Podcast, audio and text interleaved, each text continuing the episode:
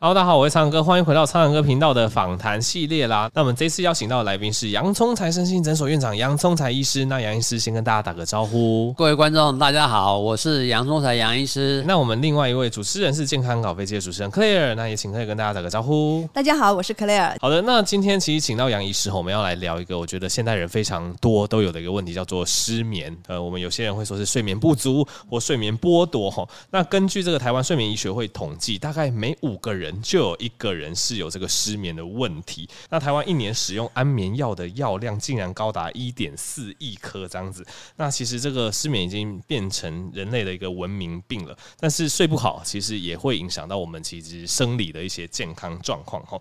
对，反正可乐也在旁边嘛，我就问问看可乐，哎，你有没有一些睡眠相关的一个状况？有，我刚开学嘛，然后学校课比较多，而且还一直乱做梦，做的乱七八糟的，起来反而更累。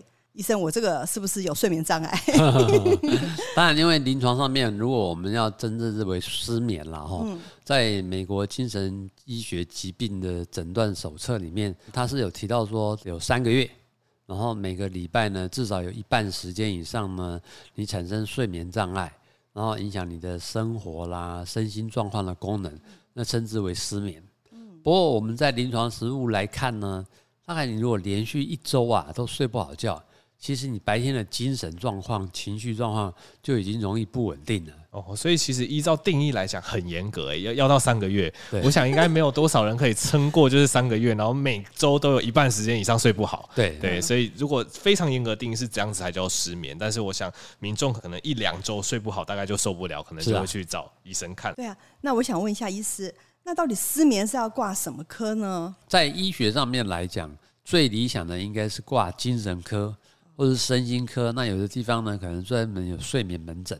那因为呢，这是比较专业，可以特别从生理、心理、环境等多方面的因素来评估，然后希望能够治标，也要能够治本。那我想请问杨医师，那失眠它是不是有分成不同类型啊？因为像我们临床上常会遇到有些人是睡很浅，半夜会醒来，然后有些人好像就是变得很难入睡。那大部分失眠我们要怎么去分类它？我们一般来讲呢，有分成几个类型然后。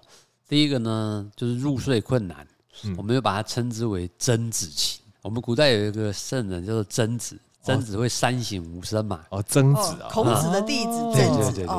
然后躺在床上呢，就想东想西，想想今天做了什么，没做什么，明天还要做什么。嗯。那其实躺在床上想事情是很错误的，因为那脑袋呢没有关机，没有协调。哦。那就很容易入睡困难。是。这是一个麻烦。第二个呢，所谓的那种海豚型的，它就是呢睡一睡呢很容易醒来，再睡入睡就有困难型的。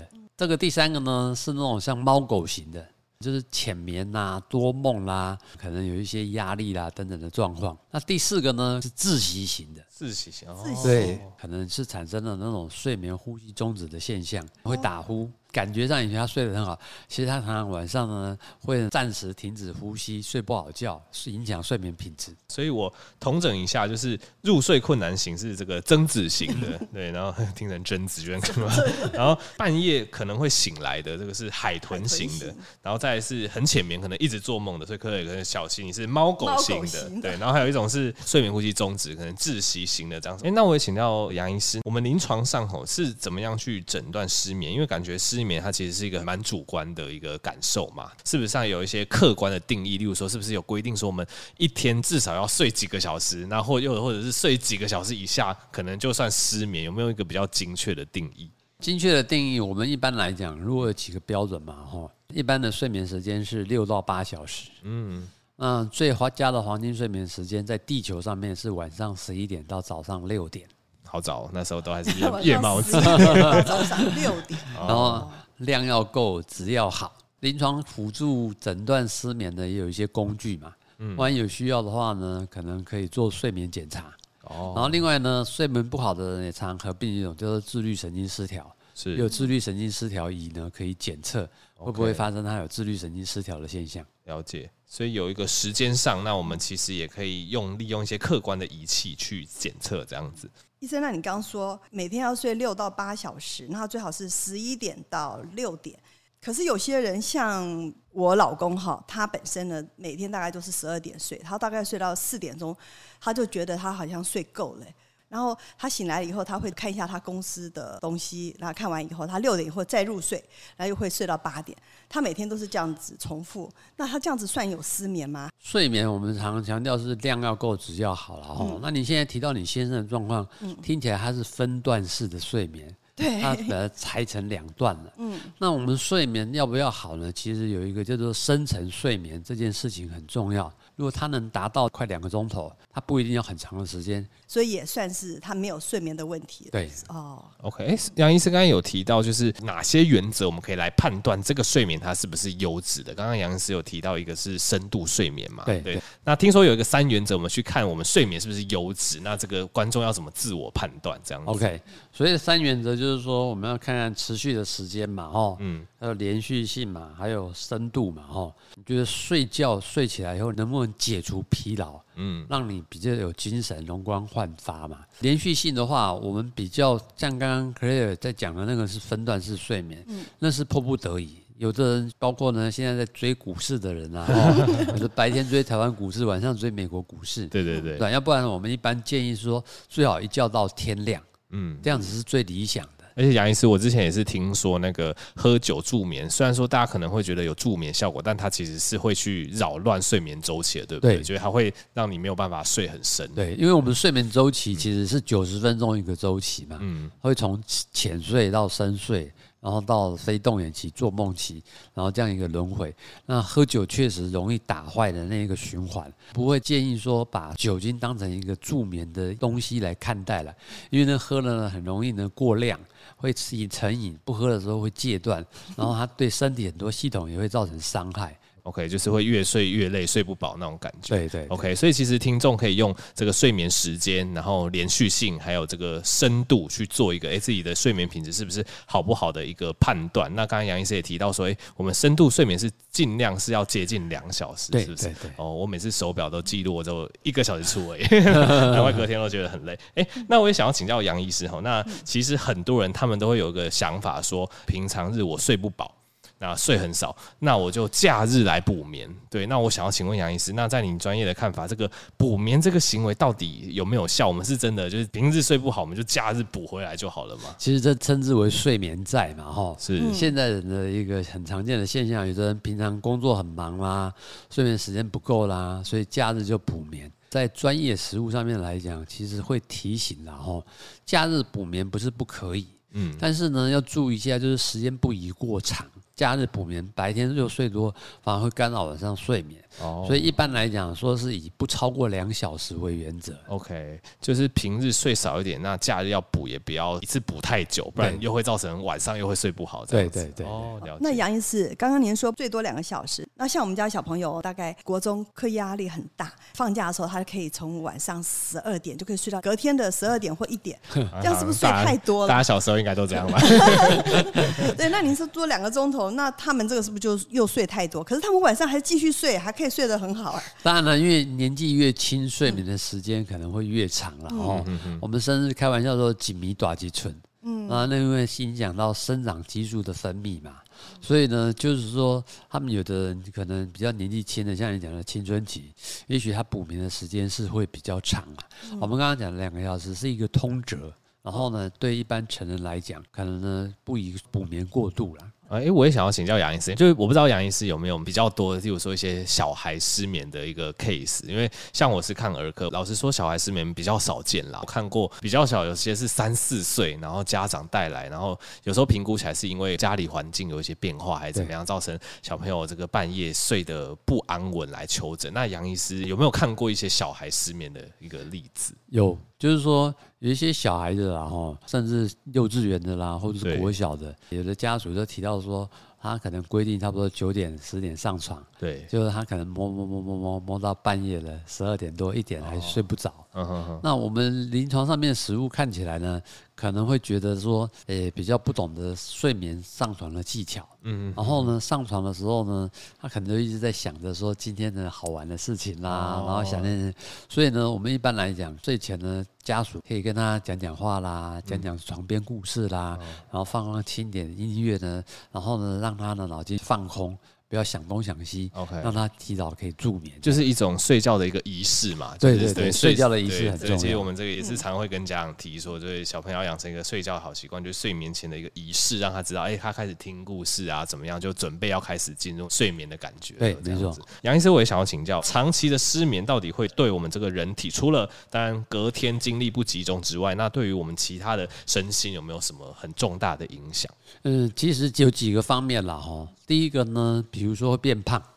变胖，这女孩子可能特别担心的嘛，哈。我好有兴趣啊，因为呢，确实就是说，在睡觉的时候本来是很好的修复时间，但是呢，如果你睡眠障碍啦，然后呢，你身体的一些胰岛素啦、受体素的分泌呢就会失调，那这些失调的话，可能就让你的体重呢会降不下来，所以呢可能会变胖。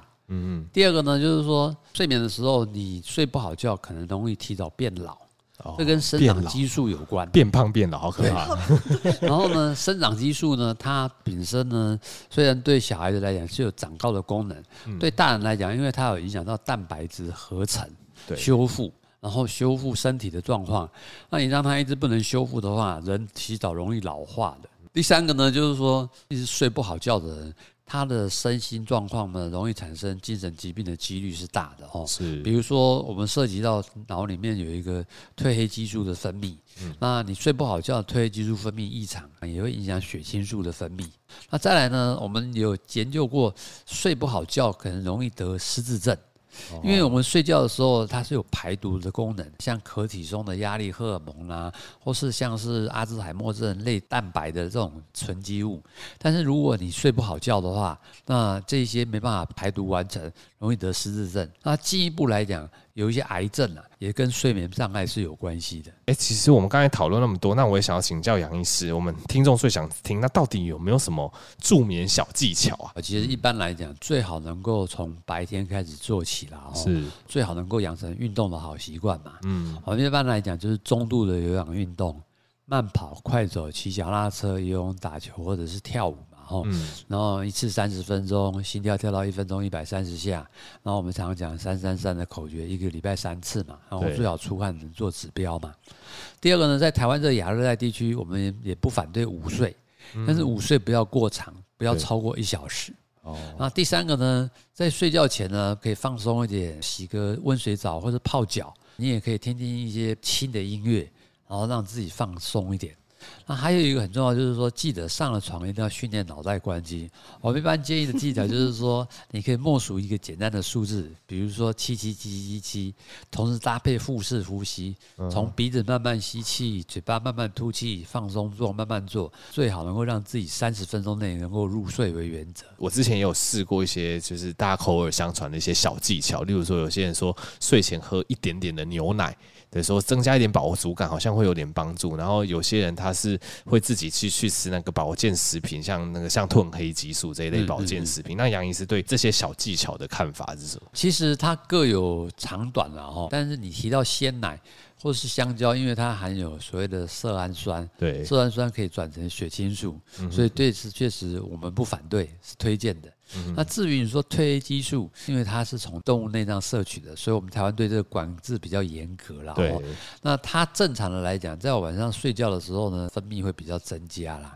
所以如果我们真的要用褪黑激素，一般来讲是，比如说你有时差的人，比如说你今天呢，你出差到美国一周，一周后回来了，你产生时差，有时候呢，为了哄哄身体，骗骗身体，有时候要吃。短期的助眠药加上褪黑激素，其实可以强化睡眠的效果。哦，了解。刚刚有提到一些助眠的小技巧，有些人都知道，但是有时候可能就是生活上就没有那个运动的习惯，压力又非常的大，结果他真的产生失眠。那假设真的去到你的诊间，那通常我们会有哪些呃治疗方式可以选择？那我们一般来讲呢，当然会先做评估，比如说知道说他有需要的话，是不是需要使用适当的药物，有入睡困难的药物。有睡得容易醒的药物，然后这一些依照不同的状况来改善。一般我们不鼓励单吃安眠药，因为单吃安眠药，第一个容易成瘾，第二个呢容易呢造成脑袋的记忆力、注意力受影响。我们一般评估到他如果有一些所谓的身心压力啦，或者是情绪上面的障碍，可能会提供有一些改善情绪的药物，特别呢有提供那种含有血清素的药物。嗯，然后心理的部分呢，我们会鼓励，就是说可能可以写睡眠日记。哦，然后呢，让自己生活尽量的结构化，规律的上床时间，规律的起床时间，让自己能够养成这个仪式。环境方面呢，天时地利人和，有的人呢，可能我们一般会希望说能够有适当的小夜光，然后呢不要过亮。如果有能够听一些音乐让自己放松入眠，这些东西都是可以搭配的技巧。所以听起来，其实针对失眠的治疗，就是身心灵都要去掌握住，而不是就是大家想的可能啊，我失眠，医生就开安眠药给我。其实其实学问还蛮大的，要先去破解后面的原因，那可能从一些环境、心理之类的去分析起，这样子。OK，那杨医师有没有什么呃印象比较深刻的失眠的案例可以跟大家分享？案例呢是一个职业妇女了哈，然后她是当妈妈，所以呢她会蜡烛两头烧。他白天呢要很忙于工作，他三十多岁，然后小孩子呢一岁多，他很有责任心，所以他睡觉的时候呢，本来都把小孩子就放在身边睡，但是小孩子也睡不安宁，晚上会踢会踢被子啦，或怎么样，他就半夜醒来，结果他就产生了睡眠被剥夺的一个困境。对，因为呢就是想睡啊，要休息啊，没办法。那这个状况呢，造成呢他一直很困扰，但是他又想要照顾好小孩。那我想，我们强化的就是说，怎么跟他做一个讨论哦，让他能够兼顾到说，又顾好小孩，然后又能够呢睡好觉。就建议呢，他在房间里面可以分床，就是把小 baby 呢放在另外一个床，然后呢他自己呢能够安心的睡觉。当然了，我们中间的这段时间呢，还是鼓励他适当的白天运动，然后晚上给他一些短期强化深层睡眠的药物。经过调整，他慢慢就获得改善，然后觉得说他呢就比较不会像蜡烛两头烧的困扰出来。杨医师提到这个建议其实很好，因为其实我们现在也也都在推说，就是家长跟婴儿其实要同室不同床，对，因为同床的话，除了当然，本身自己的睡眠可能会被影响，其实对小朋友有时候有有一些翻翻身怎么样，也比较容易产生一些窒息的状况。对，所以我们现在也是要推动这个很重要的观念，可以同室不同床的。您刚刚讲到说那个怕小孩踢被子啊，我有经验哎。后来你知道我做了什么事吗？我把他那个拿一块那个呃稍微厚一点的衣服，把它包在他的肚子上，管他怎么踢，我后我就睡得很好了。可以跟那个妈妈分享一下。对。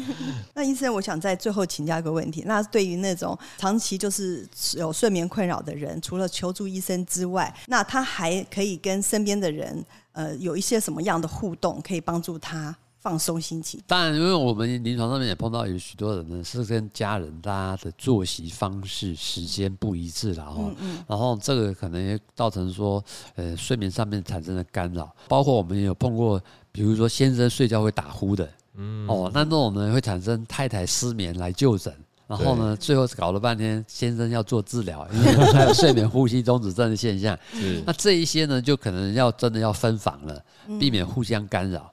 所以我想，我们对周遭的环境，就是说，大家呢，如果在作息上面能够一致性，处于在一个适当的睡眠的环境之中，那室温啊、温度啊等等都很好，对于睡眠的品质是会提升的。你讲到这个问题，我也想到，就是很多人养猫啊，猫半夜那边跑来跑去啊，这时候就要教育猫。哎，对，我我之前的经验 经验真的是这样子，后来会双方互相习惯，然后猫就会在你睡觉的时候，就是它就不会吵你。哦，对，这也是小问了，因为我们现在很多人养宠物，就是被猫叫醒。对，宠物叫醒的，对对对，所以真的是要跟身边的不管是人还是动物，动物打好关系，对，互相 social，协调，互相协调，这样子其实对你的生活品质或者睡眠品质都会有很大的帮助。好，那今天谢谢杨医师跟我们分享很多就是睡眠剥夺啊跟失眠的相关知识。那我跟杨医师会另外在 YouTube 呃拍一部影片，那大家有兴趣可以到 YouTube 收看。好，那喜欢这一系列的医学卫教，就是欢迎订阅我的频道，那我的 Podcast，那以及追踪健康搞飞机。那我们就下期再见喽，谢谢两位，大家拜拜。谢谢，拜拜。